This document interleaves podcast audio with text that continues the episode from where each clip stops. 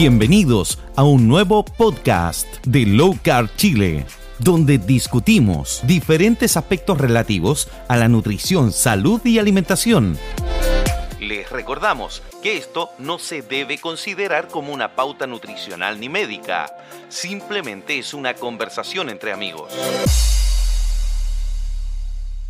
Hola, hola, soy Mañoso en un nuevo podcast de Low Carb Chile y como siempre junto a Diego. Hola Diego, ¿cómo estás? Hola a todos, ¿qué tal? bienvenidos nuevamente. Y creo que estamos, de hecho, nos saltamos una semana, así que perdón por eso, pero una semanita que no grabamos. Sí. Estamos eh, retomando. Tenemos, eh, mándenos los reclamos a la sección reclamos. Claro.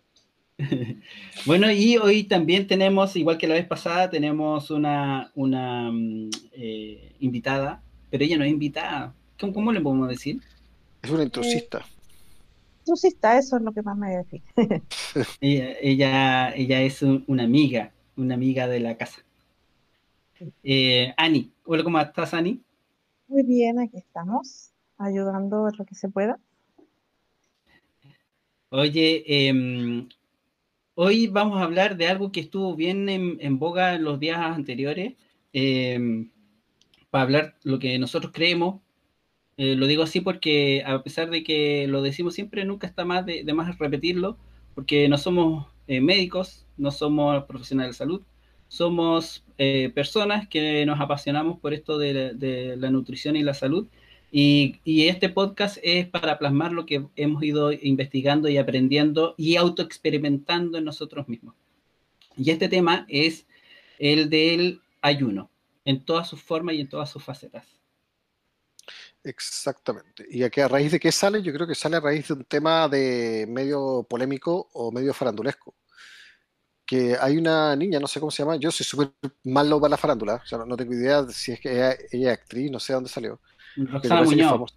Famosa, no sé. Roxana Muñoz es una chica media, media modelo, media eh, chica reality, participado en varias, pero está como de, de capaz de retirarse, como de, de, salida de la televisión, ¿no?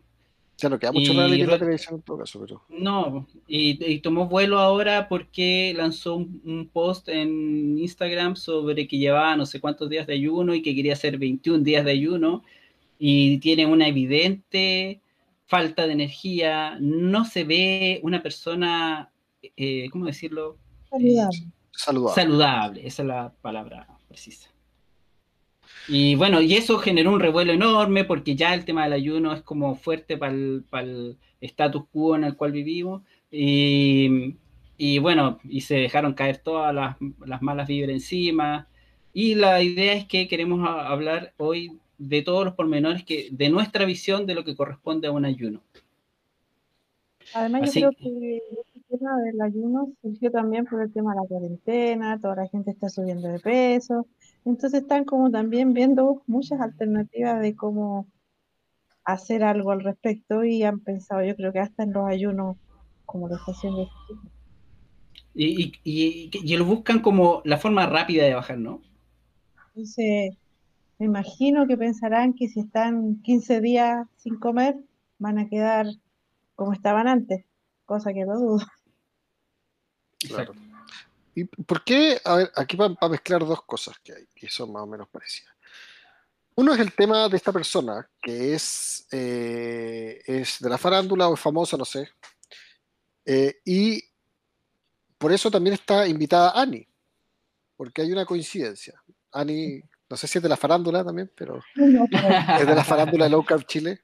Pero de hecho es farándula, salió, la han entrevistado por ahí. Sí, bastante famosa. E, ella tiene más videos en la red con más visitas que todos con nosotros juntos. Exactamente. Así que bueno, pero, eh, no es por la farándula, es porque la Ani es una persona ayunadora profesional. No es que se dedique a ayunar, es que ella ayuna porque ella tiene una enfermedad que me gustaría que nos cuente de qué se trata, qué es lo que tiene y eh, cuál es su cuál es su manera de, alimentarse y cuál es su forma de, vivir con esa enfermedad. Bueno, en resumidas cuentas, yo soy diabética tipo 1. Eh, a los 20 años se me declaró y tratada como diabética tipo 2 y después con el tiempo se hicieron más estudios y se logró eh, determinar que yo no había sido diabética tipo 2, que es la que normalmente le da a las personas mayores luego de un montón de años de alimentarse de mala manera, sino que era un tema más bien genético, autoinmune, en donde mi páncreas, mi, mi cuerpo lo desconoce y, y lo boicotea de alguna manera y impide que mi páncreas fabrique la insulina que necesitan todas las personas para vivir. Desde que empecé con keto, porque pasé por todas las dietas dadas por nutricionistas y todas las instrucciones médicas propias de que le dan a los diabéticos. Por años, entiendo, ¿no? Por años, desde los 20 hasta los, tres años atrás, hasta los 43. Ya. Eh, estuve con las dietas típicas que se le dan a los diabéticos pero eso no impidió que mi, la cantidad de insulina que me inyectaba y las oscilaciones que tenía, las mediciones sanguíneas, por ejemplo, la hemoglobina glicosílada, cada vez fuera en aumento y que no pudiera nunca realmente controlar mis, niveles de, glicemia y, todo lo que eso conlleva. ¿Cuál era tu hemoglobina glicosilada? 7,9. ¿Cuándo estuviste peor? Cuando estuve peor y cuando cada vez me daba más insulina. Ya, para que tenga una referencia, la gente, la hemoglobina glicosilada en el estándar médico se establece que es sobre 6,5, incluso algunos 7 hoy día, es, es, normal para un diabético. O sea, un diabético tipo 2 está controlado si está entre 6,5 y 7. Em, eso es altísimo, ojo, es súper alto. Eh, así que Ani tampoco tenía una hemoglobina glicosilada tan alta. No, no tenía tan alta, pero veía que cada vez subía más y que cada vez me daban más insulina, entonces eso no, y, no lograba aún así, a pesar de todos los cuidados y de la alimentación, no lograba que tuviera, dejara de tener oscilaciones. Todas las noches me despertaba a medianoche porque tenía bajas de insulina, o sea, perdón, bajas de glicemia, 30, 40, y, y todos los días también durante el día llegaba a 200, hasta a veces 300, como picos de insulina. Entonces pasaba a la noche muy bajo y en el día muy alto y así todos los días. Lo cual no, no, es, no debiera ser. ¿eh? Por eso llegué a la UCAR y hace, a fines del 2018 empecé, 2018, ya no me acuerdo, pero fue hace mucho tiempo ya. Eh, mm, empecé con low carb y bueno, esas curvas Ahora ya no son curvas, ahora son líneas. Y gracias a Dios ya mi hemoglobina ya la tengo en 5,6. O sea, mi... ¿Cuánto, demoraste, Ani, en, entre que partiste esto, eh, tus tu, curvas ya dejaron de ser curvas, fueron líneas y, llegaste a esta hemoglobina glicosilada? Llegué muy rápido. Yo empecé en, en enero mis vacaciones y ya enero, febrero, marzo, en cuatro meses ya no fueron esas curvas. Entonces yo ya llevo más de dos años y digamos que después de que esas curvas no fueron tan, tan, tan diversas, ya después fui afinando detalles, pero eso fue producto de low carb, o sea, de, de, mantenerme quieto realmente. Y tú también ayunas. Sí, bueno, también ayuno. Empecé con ayuno como a los cinco o seis meses, porque... Se, cortó, Dani. ¿Cómo? ¿Cuánto? Como a los cinco o seis meses después de comenzar keto, porque por las recomendaciones y la guía de uno de los mentores también de, de Low ¿Mm? el ayuno servía para... ¿Un doctor? Un doctor de la fuente. Ya, un médico, para saber que te, todo, lo, todo lo has hecho controlada por un médico. Pero digámoslo con nombre y apellido, Pablo de la Fuente. Eh, él me guió para hacer este cambio porque me dijo, veamos cómo va.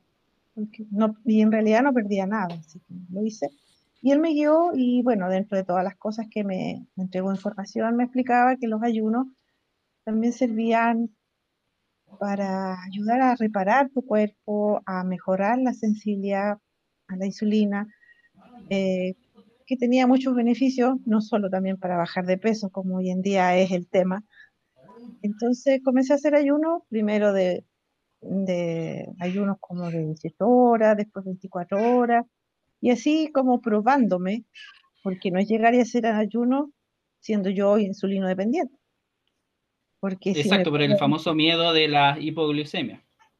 Si me pongo insulina y no como nada, lo más probable es que me, pueda dar una baja muy drástica de, de mi pero, Pero ese miedo no venía también en keto. Todo se supone que, o sea, no se supone, es así. Como tú te comienzas a hacer adaptar y empiezas a cambiar. ¿La perdimos, parece? Sí, se cortó. Bueno, eh, ¿podríamos explicar lo que, lo que iba a explicar ahí, Diego? Sí. Bueno, Ani básicamente, eh, aparte de llevar quieto mucho tiempo, em, hace ayunos bastante extensos. Y es una experta del ayuno, se podría decir en qué sentido. No es que tú te dediques, tengas una profesión del ayuno ni nada. Lo que hace es que ella lleva mucho tiempo practicando los ayunos y sabe hacerlos de forma correcta. Los ha hecho guiada y hace ayunos bastante extensos. O sea, yo nunca jamás he llegado ni creo que ni un 10% de lo que haya llegado. Em, y queremos hacer, de cierta forma, Ani está invitada hoy día porque queremos hacer el, el paralelo, el paralelo entre la persona, entre el, el ayuno que está haciendo Roxana Muñoz y el ayuno como debe ser hecho. ¿Qué es un ayuno y por qué debe ser hecho? ¿Mm? Em, y ese es como el paralelo que vamos a hacer. Entonces, a ver, ahora Ani creo que está de vuelta. Sí, sí, estoy de vuelta. Ya. ¿Cuál es el ayuno más largo que has hecho tú? He hecho 15 días. 15 días de tiempo. 15 días. Ya, y ese, y cuando llegaste a 15 días, no fue que, porque justo se cortó un poco, poco cerca cuando estabas explicando que lo hiciste como gradual, ¿no? No fue que eh, dijiste, ya me, convencí de todo lo que me dijo el doctor y me lanzo con 15 días de ayuno. No, no fue así. primero partí con, días, después una semana, después 10 días, y después dije, bueno, hagamos lo que se dé. Y se dieron 15 días. He hecho dos veces 15 días. Eso ha sido lo máximo que he hecho. Pero de alguna manera porque yo me he propuesto esa cantidad. Bueno, yo, yo he hecho eh, varios días también. Eh, Diego también ha hecho una buena cantidad de horas. Y, yo sé la respuesta, pero quiero que lo digas porque hay gente que nos escucha. ¿Tú en algún instante te sentiste decaída, como falta de energía, como media débil en esos 15 días? Para nada. Es más, yo hice mi ayuno, o sea, bueno, yo trabajo, también soy mamá, soy esposa, y esos 15 días los pasé de lunes a viernes trabajando, de las 8 de la mañana hasta las 5 de la tarde, y después eh, viendo mi casa y haciendo aseo y comiendo y haciendo todo lo de una casa. No... Y yo te voy a hacer la pregunta que a mí me han hecho. Yo te voy a hacer la pregunta que a mí me han hecho cuando yo hablo de esto. Y la, la primera pregunta que la gente dice es, ¿y no te da hambre? Mira, en general cuando se hace una semana, 15 días o 10 días, normalmente los dos primeros días de repente te dan como unas oleadas de hambre. Pero eso, la manera que tenemos en keto de saber si algo es hambre real o, es, o no, es tomarse una taza de té o un vaso de agua y cuando haces eso, pasa. Pero es porque tu cuerpo ya está acostumbrado a, si no tiene comida, sacarla de otro lugar. Tú te tomas ese vaso de agua y, listo, no, no hay más hambre. Ya. Por lo mismo, pero es que acá hay, un, hay algo que subyace eh, que es importante eh, eh, explicarlo, y es que tú tienes un continuo juego de adelgazar y engordar por este no control de tu cuerpo de poder generar la insulina suficiente, porque tú te inyectas insulina exógena. Entonces, al inyectarte, tú empiezas a engordar, ¿cierto? Porque es la, hormona del engorde de la retención. Si hay insulina en exceso, la gente engorda. Exacto. Lo descubrimos recién. Y, aquí está la prueba fehaciente, Nani. Entonces, como ella, su cuerpo, su páncreas no genera insulina, ella se la inyecta, pero un efecto colateral de este inyectarse es engordar. Eh, y eso que ah, eh, eh, tiene una, alimentación bastante plana y todo lo demás, pero como no esa, insulina exógena no es la que justo requiere, generalmente se va a pasar un resto, esa diferencia va a hacer que vaya engordando a través del tiempo y llega un instante en que tú, Ani, ¿cierto?, haces el ayuno. Exacto. yo me trato de inyectar la menor cantidad posible, hoy en día son 8 unidades de insulina las que me inyecto, pero me imagino que un día esa, esa insulina que me inyecto será un poquito mucho, otros días un poquito poco. ¿Cuánto, cuánto te inyectas, perdón? Ocho unidades. Día. Ocho unidades al día de lenta, ¿cierto? Nada más. Nada más. Ya. Y, y, obviamente en tu ayuno no te inyectan nada. No, que no necesito inyectarme nada. la eh, insulina está ahí para, para, hacerse cargo de mi alimentación. Expliquemos un poco, a ver, hay dos tipos de insulina grandes rasgos, rápida, lenta. Y si una rápida es la insulina que se administra a las personas cuando van a comer. ¿ya? O sea, van a comer, supuestamente esa insulina es para contrarrestar la alimentación de ese, de ese momento. La insulina lenta es una insulina que se inyectan para pasar el día. Es una insulina que se demora mucho más en salir del, de la sangre. ¿ya? Entonces, eh, Ani usa solamente 8 unidades de insulina lenta, entiendo. No usa insulina rápida, siendo que los diabéticos tipo 1 es como raro era un diabético que no se esté inyectando insulina todo el rato cada vez que come. Bajo las condiciones de alimentación estándar. Estándar. Si de hecho tú lo veis con una maquinita aquí en la guata y con un medidor de glicemia permanente, un CGM, y ven, y comen una galleta, me subió, pum, pum. Pero bajo la alimentación keto, que es la que yo sigo, no se producen esos picos de insulina y por ende no necesitas o no debiera necesitar esa, ese pinchazo de insulina rápido. No, pues claramente. Entonces, el tema, ¿y sabéis por qué ocurre? Porque no se comprende todavía a la insulina o la hiperinsulinemia, el exceso de insulina como algo malo. Dicen, mira, si te falta insulina, métete insulina, ¿cuál es el problema? Cómete una torta si total te pones insulina. Y, va más allá del simple tema de engordar. O sea, ya no es solamente engordar, va todavía con un tema de, de inflamación. Em, lo que quiero que veamos un poco tiene que ver con, a ver, ¿cómo es que se debe hacer un ayuno? O sea, ¿cuál es, cuál es la, cuál es la razón? Yo, eh, yo quería eh, eh, irme hacia otro lado porque recién estábamos hablando de que ella engordaba, ¿cierto? Por la inyección de la insulina y después con los ayunos adelgazaba. lo que quería hacer mención ahí es que em, ojalá ni nos diga, ¿hasta cuándo es sano ayunar? Porque tú podrías, eh, después de una cierta cantidad de días, el cuerpo se, ya se va adaptando a este modo operandi, entonces, y según sé, porque yo no he hecho más de tres días de ayuno, sé que después del tercer día de ayuno es como entre 3 y 7 o entre 3 y 15 es como lo mismo. Entonces, tú podrías eternamente seguir así en ese estado, pero ¿hasta cuándo? Bueno, yo creo que para cualquier mortal, tú puedes seguir haciendo ayuno en la medida que tengas eh, grasa corporal grasa corporal suficiente para, para cubrir tus requerimientos básicos. Porque básicamente ahí está la energía guardada. Pero si yo tuviera una, un porcentaje de grasa corporal menor, creo que en mujeres es 17%. Eh, el, más bajo no, el más bajo, el de mujeres es como 12.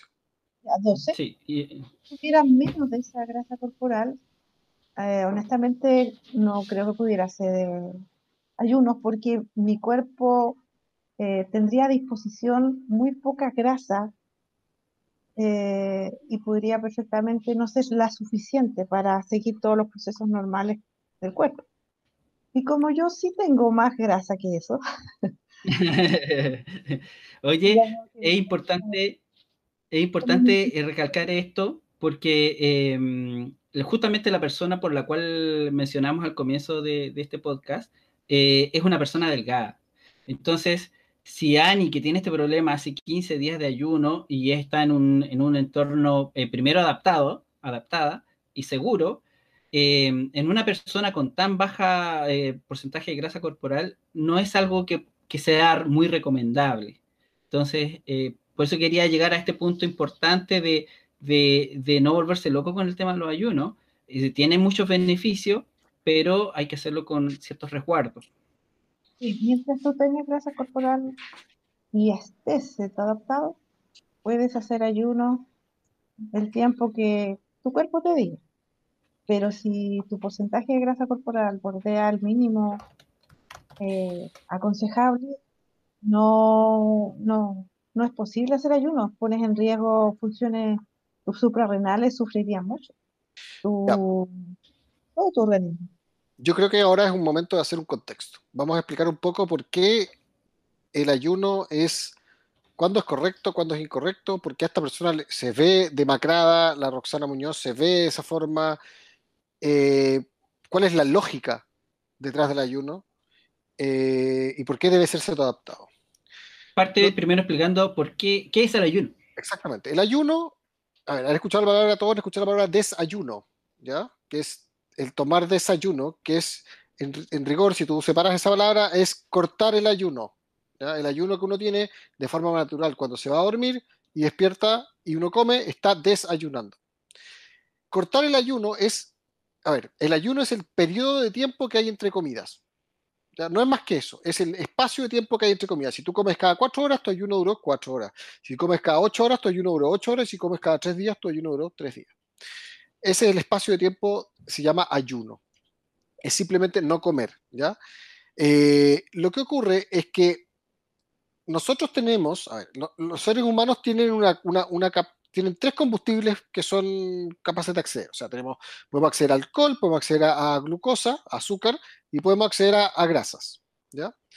Dejemos el alcohol de lado, eso no, lo vamos a hablar hoy día. la glucosa es lo que todos conocemos, que está a través de glucosa, de carbohidratos simples, complejos, bla, bla, bla, y eso se transforma en azúcar en la sangre y nosotros consumimos ese azúcar como energía en, nuestras células.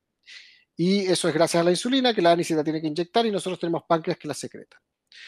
Em, esa glucosa, nosotros capacidad de almacenamiento de glucosa tenemos súper poca tenemos aproximadamente 1800 a 2000 calorías en promedio de almacenamiento a través de glucógeno, ¿ya? Y si hay glucógeno hepático y glucógeno muscular y los músculos son capaces de almacenar 400 gramos más, o menos de, glucosa. Pero sí tenemos una capacidad enorme de almacenar grasa. Podemos transformar la glucosa en grasa, podemos almacenar la grasa que consumimos en grasa y podemos almacenar una cantidad que es tremenda en el tejido adiposo. Y por eso engordamos porque, esa, porque ese, engorde es grasa aguardada como energía para ser utilizada en momentos de ayuno. ¿ya? El gran problema de la sociedad moderna es que nadie ayuna y nadie la ocupa y todos comen en exceso y comen carbohidratos en exceso. ¿Por qué? Porque tú al comer carbohidratos cortas el uso de la grasa corporal como energía. Si no comes carbohidratos, usas la grasa corporal como energía. Cuando tú estás ayunando, y estás ayunando comiendo carbohidratos, lo que ocurre es que tu cuerpo está acostumbrado, está glucolítico, está glucocéntrico, o sea, está... Eh, glucodependiente. Glucodependiente.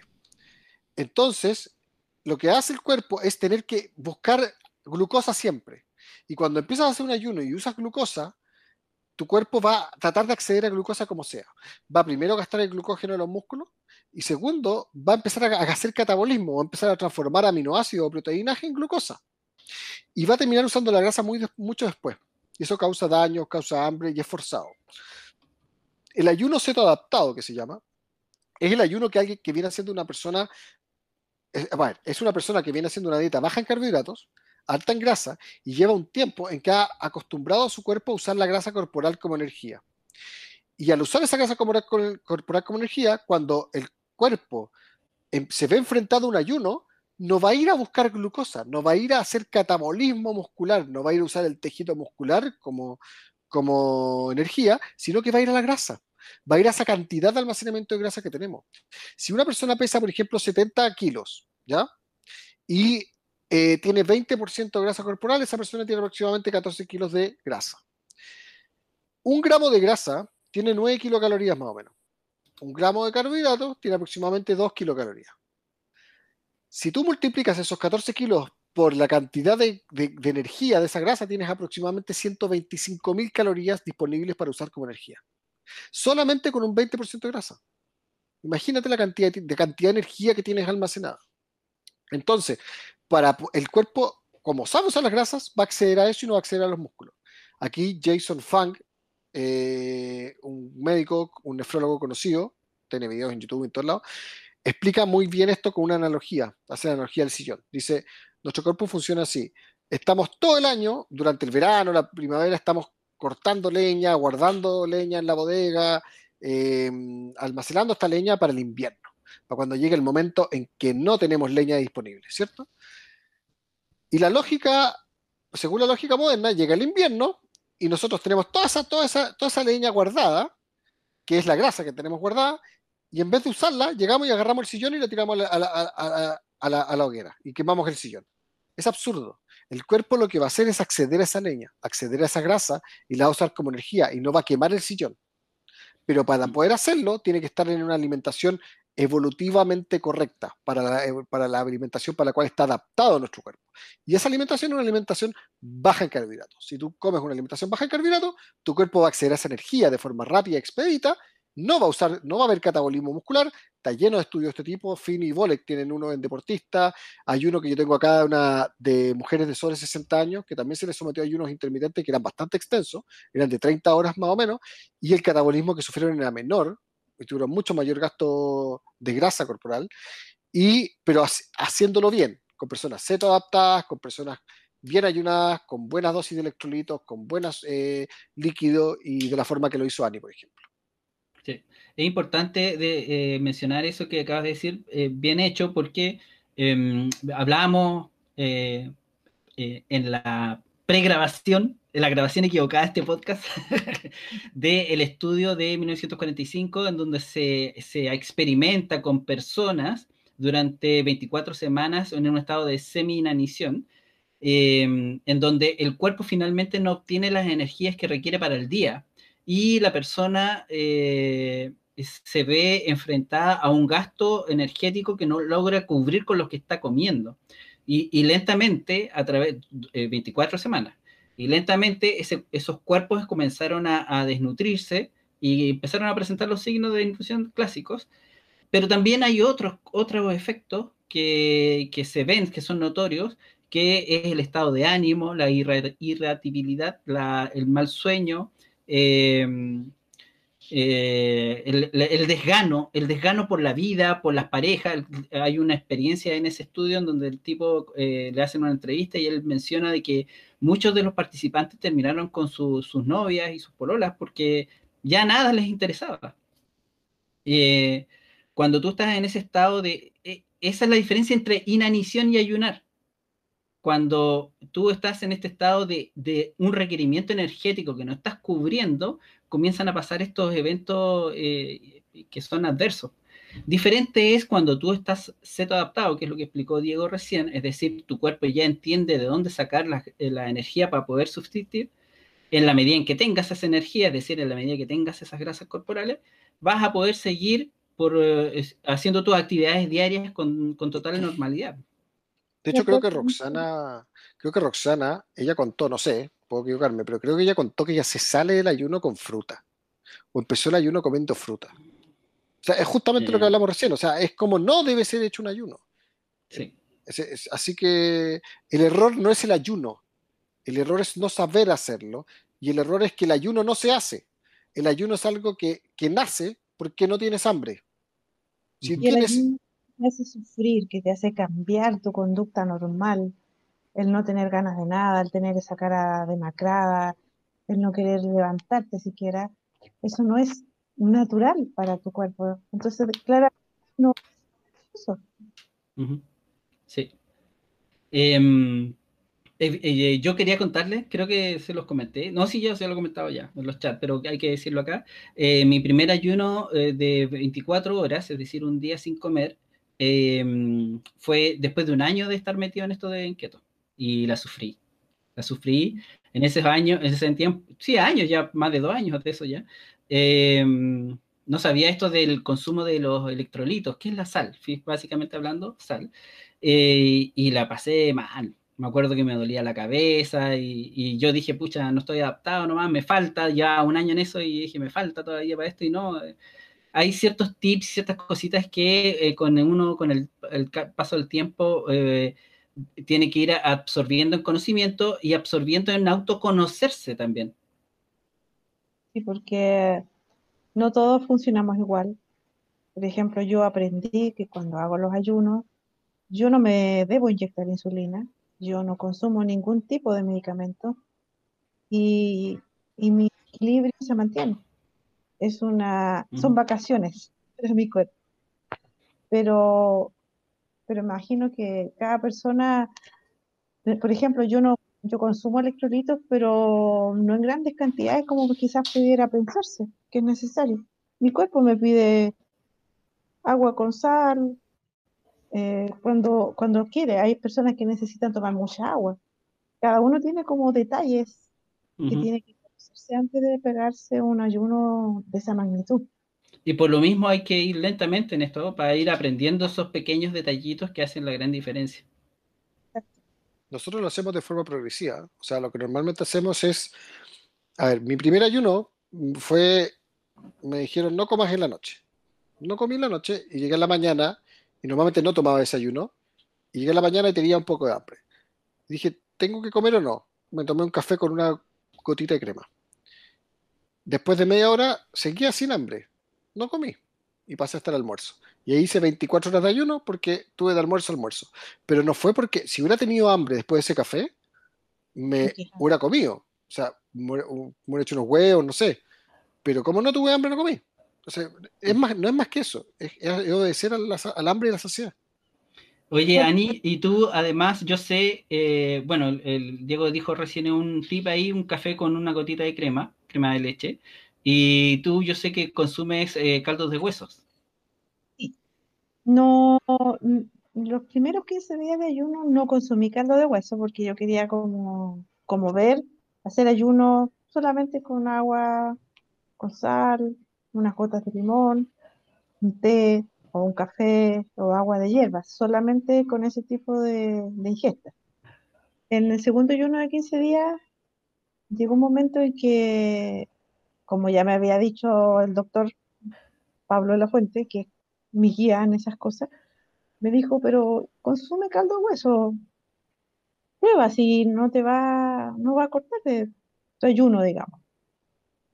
Probé y, y sí, rico y todo, pero no, pero prefiero yo normalmente hacerlo solamente con líquidos, no con caldo de hueso. Ya, explica qué es un caldo de huesos porque hay gente que, que somos, estamos internacionales ahora. Caldo de hueso, eh, uno consigue eh, en las Bone broth. exacto, Bone broth. eh, con- consigue huesos, eh, o ojalá con tuétano, como se menciona, Y por eso los pones a hervir, en- normalmente puede ser una olla común o una olla a presión, pones agua, sal y los pones a hervir. Lo necesario para, normalmente son como dos horas. Tú eres el cocinero máster aquí, pero como dos horas se ponen a hervir en olla a presión y lo dejas que se entibia y, y consumes solamente el agua. Ya, No Los sólidos que se generen ahí, no. Solamente el líquido. Y, y lo puedes congelar o dejarla en el refrigerador y tomarte un sorbo, un vaso, un tazón, cuando sientas la necesidad de, de tomar algo. Mm. O por ejemplo, a veces cuando se hace ayuno, a veces baja la temperatura, por lo menos en mi caso. Baja un poco la, digamos, si es verano y hace mucha calor, tú no sientes calor. Mm. Sí, me pasó eso, lo del frío, pero justo estábamos entrando en las heladas de invierno y lo asumía que era el frío de invierno y no. Que tu estado se pone un poquito más, se pone como en, en estado zen. Mm, sí, a mí lo que, de, de- lo otro que que me pasó, lo otro que me pasó en esos tres días de ayuno, eh, dormí mal en las noches, pero eh, no es que a lo mejor lo estoy explicando mal, no tenía sueño, Ah, estás bolsetona. no tenía sueño, entonces me acostaba sin, sue- eh, sin sueño y ahí estaba mirando el techo hasta que me dormía y me despertaba muy temprano. Yo me levanto temprano, o sea, esos tres días me levantaba muy antes también. Soy como buena para dormir, así que eso nunca me ha pasado. Bueno, tiene una lógica media evolutiva esa, ojo. Eh, si tú piensas los antiguos cazadores recolectores previo época agrícola, antes de, antes de hace 12 mil millones de 12, 12 años, perdón. Eh, las tribus, la persona se despertaba, normalmente el, hombre era el que salía a cazar, se despertaba y no tomaba desayuno. Llevaba tres días sin comer desde la última vez que mataron al búfalo. ¿Y hoy cómo lo hacía sin comerse su cereal y su leche de la mañana? No sé. Eh, como decía Harvey Kellogg trató de, solucionar ese problema. Ah, ahí está, ya. Dice que, no le fue muy bien. Eh, bueno, se despertaban en las mañanas y eh, salían a cazar. Y, cómo vas? A ver, si tú no tuvieses energía almacenada y no tuvieses ese empuje, o sea, esa, esa, esa endorfina, no sé, esa, esa, energía, ese estimulante, que es el que tú mencionas de por qué no te da sueño, ¿cómo vas a cazar otro búfalo? O sea, estarían todos así botados como la Roxana Muñoz, así como medio calavérico, ¿cachai? ¿Cómo vas a cazar un búfalo? Te, mueren de hambre. Lo que ocurre es que no, pues lo que ocurre es que tienen una cantidad de energía impresionante y tienen, tienen harto potencial de ocuparla porque efectivamente la necesitan para cazar. Entonces lo que ocurría era que cazaban el búfalo nuevamente dos días después, hacían todo el tipo de rituales de tribu, se comían el búfalo, se bañaban en sangre de búfalo, no sé, hacían bailes, qué sé yo, qué tontera habrán hecho, y después les daba sueño y se iban a dormir. Entonces, si no estáis comiendo, estáis en modo cazador de búfalo. Claro. Oye, y respecto a esto de la evolución también, que es importante destacarlo, esto del ayuno no es que eh, a la Roxana Muñoz se le, se le, ocurrió, o no sé, unos doctores hace 20 años se le ocurrió, no, como tú bien lo dijiste, evolutivamente fue así, pero eh, históricamente también, es decir, de nuestra, de cierto minuto de, de, civilización, fue así. Eh, la historia de Jesús, la historia de los grandes filósofos y científicos, eh, Hipócrates, de Cos, el Ramadán. El, el Ramadán se practica, no, no, no es algo descabellado. En nuestra sociedad actual es algo impensado porque estamos en una sobreexposición a la comida. No es, no es que estemos hablando cosas que se nos ocurrieron ayer, no, no es. Pero si llega al punto de que la gente le da susto que salir sin comer de la casa. O sea, el niño, el niño no comió, el niño no comió hace dos horas. ¿Qué vamos a hacer? El niño no comió. Sí. Sí, sí es verdad. En en los años 60 70 proliferaron algunas clínicas que recibían a personas para hacer ayuno. Mm. Recibían y las, las tenían en, y las tenían controladas, medicina sanguínea, con médicos de cabecera, y tenían a la gente, iba la gente así como una vez al año a mantenerse en ayuno unos días, controlado y con eso manejaban muchas enfermedades como la diabetes. En un video que, que la otra vez les, les, les hice ver, no sé si lo habrán visto, es muy antiguo el video, y mostraban esas clínicas y las mediciones y la, el registro que tenían, mostraba hace mucho rato los beneficios de los ayunos, pero bien controlados. Sí, eh, eh, no es algo nuevo finalmente, eh, no, es, no, es, que esté Roxana Muñoz inventando la, la, pólvora nuevamente. Oye, y lo otro que te quería comentar es que en, mi último, en ese ayuno de tres días, iba bien y dije voy a hacerlo hasta que dure. Y yo soy el que cocina en la casa. Y ese día, ese último almuerzo, se me ocurrió probar lo que estaba cocinando. Los otros días no. Y lo pruebo y fue como Ratatouille cuando descubre la combinación de comidas así. Y fue como que me traspasé, fue como que mi alma salió así y volvió. Y yo dije, no, acá tengo que comer. Me, fue como demasiado. Y yo creo que si no hubiese probado la comida hubiese seguido. Pero es algo que también descubrí que si, si por ese motivo yo quiero hacerlo prolongado, eso no lo tengo que hacer, pues sino es como andar tentándote. Yo en ese sentido, la, cuando hice mis primeros 15 días, eh, yo les cocinaba en la casa.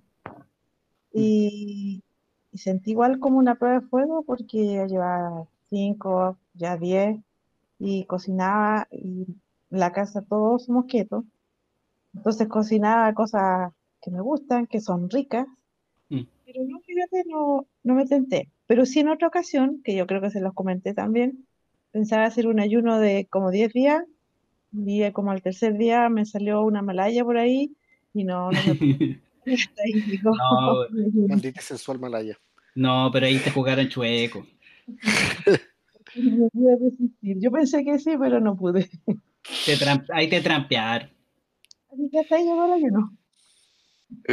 Oye, eh, bueno, creo eh, que tocamos de todo un poquito. Eh, este tema es largo, es para un sinfín de cosas. Eh, para que ustedes sepan, antes de esto nos pasamos unos estudios, pero no, es un tema súper largo y quisimos tratar de, de abordar lo máximo posible, como, como siempre, con el máximo de los cariños para toda la gente que nos está escuchando. Y como siempre, yo, a ver, la invitación a estudiar, la invitación a informarse, no a quedarse con la falacia de autoridad, no a quedarse con lo que le dijo el de al lado, no a quedarse incluso con lo que le dijo el profesional. Ustedes estudien. Por ejemplo, eh, s- solamente voy a citar un estudio nomás, eh, aparte de los que citamos. Voy a citar tres, voy a hablar de tres. Hay uno de, de- de un escocés que estuvo 382 días ayunando eh, con atención a una clínica, simplemente por experimento. Es muy interesante, pueden buscarlo. Hay otro que se llama Starvation in Men, que es un paper en investigación en 1945, también lo pueden googlear, está por ahí. Y hay uno en el BMJ, que es el British eh, Medical Journal, la revista inglesa de medicina, eh, que es de Megan Ramos y Jason Fung, que son el equipo de, que, de médicos que mencionamos, que son bastante expertos en este tema, que hablan del uso terapéutico del ayuno intermitente en personas con diabetes tipo 2, como una alternativa a la insulina exógena, que es justamente lo que está hablando Ani. Ya hay uso terapéutico y protocolos terapéuticos y están publicados.